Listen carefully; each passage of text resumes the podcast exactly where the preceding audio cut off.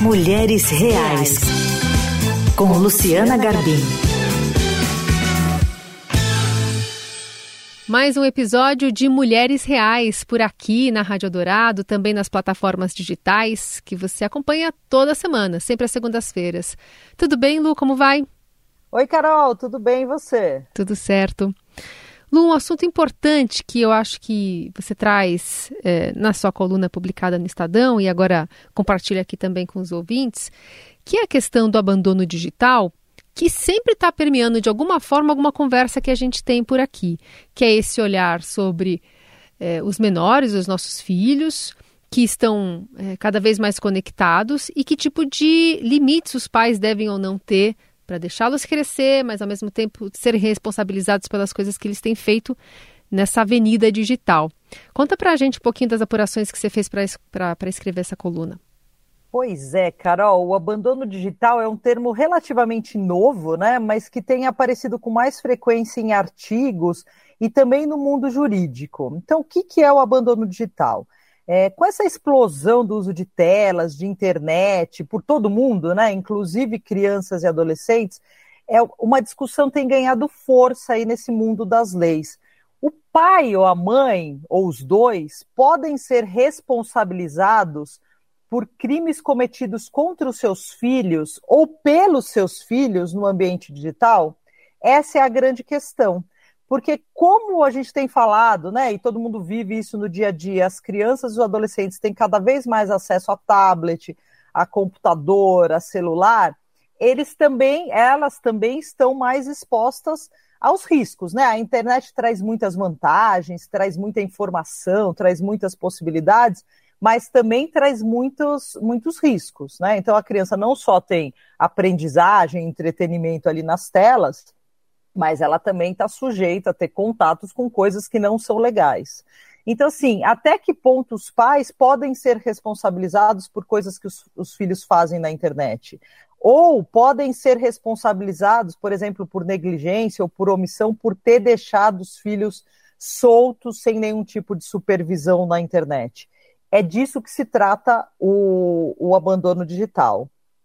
E é interessante essa analogia que você traz de uma avenida digital, né? Que será que a gente deixaria o nosso filho na calçada do lado de fora sem nenhuma assistência?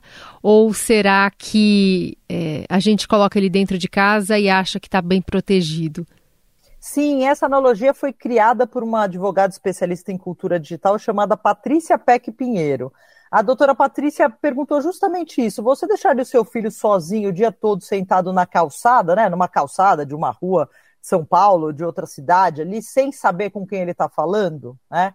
E ela diz: olha, hoje a internet é a rua da sociedade atual.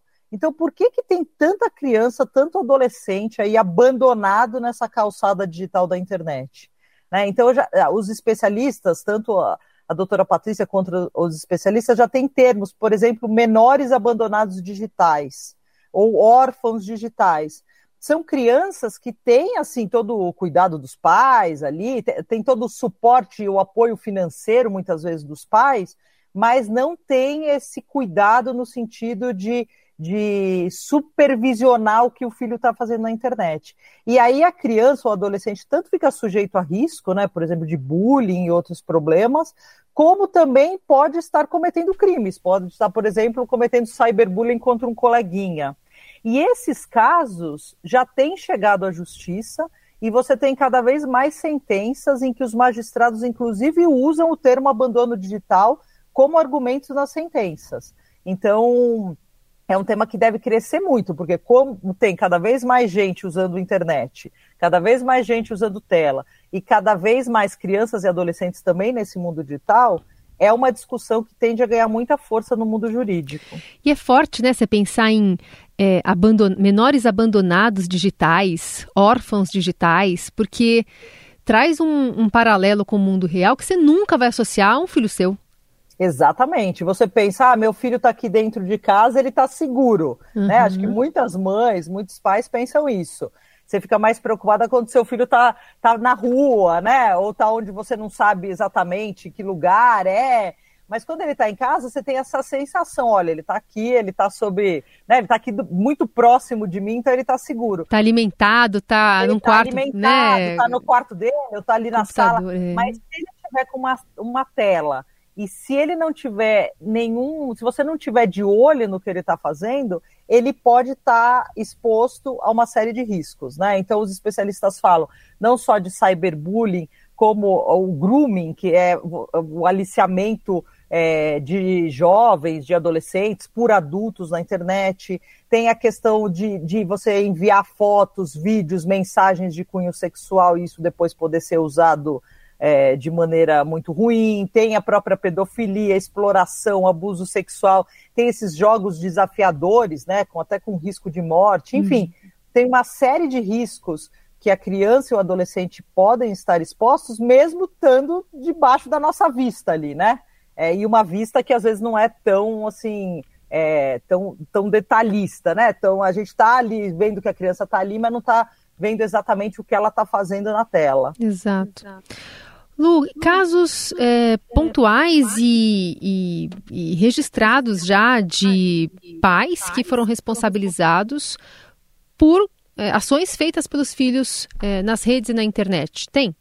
Tem, já tem casos, eu levantei alguns aqui para a coluna. Então, por exemplo, teve um caso no Rio Grande do Sul de uma mãe que foi condenada a pagar uma indenização de 5 mil reais por danos morais, porque ela emprestou o computador com a internet para o filho, menor de idade, e ela não monitorava o que ele aprontava na web. Né? Então, o adolescente começou a fazer cyberbullying contra um colega de classe, começou a pôr é, mensagens ofensivas, montagens fotográficas do menino com chifre, com corpo de mulher, e, o, e ela, essa mãe acabou condenada. Ela até argumentou: olha, eu não sabia o que o meu filho fazia na internet.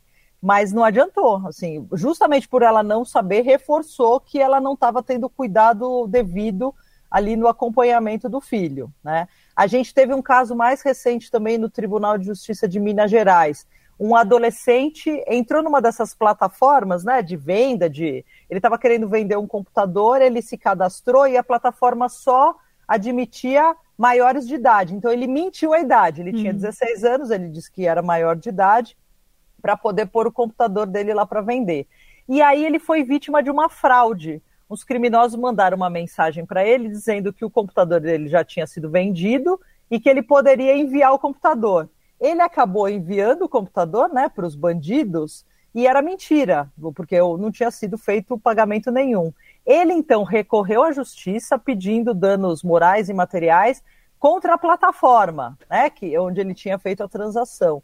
E aí a sentença é muito interessante porque é, ele, ele, ele entra até com recurso no Tribunal de Justiça. E o que, que os magistrados dizem? Olha, é, ele foi enganado também porque ele não tinha supervisão dos pais, porque ele não teve o acompanhamento dos pais. Além dele ter mentido a idade, é, ele, os criminosos mandaram, por exemplo, uma mensagem cheia de erro de português. Ele não viu algumas regras, por exemplo, de que o dinheiro teria que estar na conta dele antes dele enviar o produto.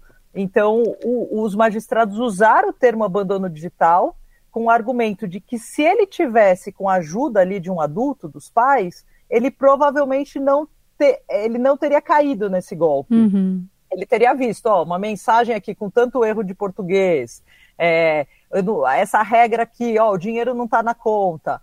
O adulto poderia ter dado um suporte ali para ele que, que o teria protegido do golpe. Uhum. Então, nesse caso, os pais não tiveram que pagar nada, mas a, o abandono digital foi usado para que o, o garoto não, não conseguisse êxito né, na demanda dele, que era essa, esse, essa indenização da plataforma. Enfim, cada dia mais tem chegado, é uma discussão que também tem em outros países, né? A gente tem países como a França, a Inglaterra, Portugal, que já estão mais avançados nessa discussão. No Brasil está começando, mas ela tende a ganhar muito terreno aí daí para frente, justamente porque a gente falou, pelo que a gente acabou de falar, né? Muita gente na internet e muita criança e adolescente, muitas vezes sem a supervisão dos pais também nas telas. Quando a gente fala sobre esse assunto, quem está nos ouvindo pode se pensar: meu filho estaria de que lado, né? lado de quem promove, por exemplo, cyberbullying ou o lado de vítima, porque os dois lados saem perdendo de alguma forma.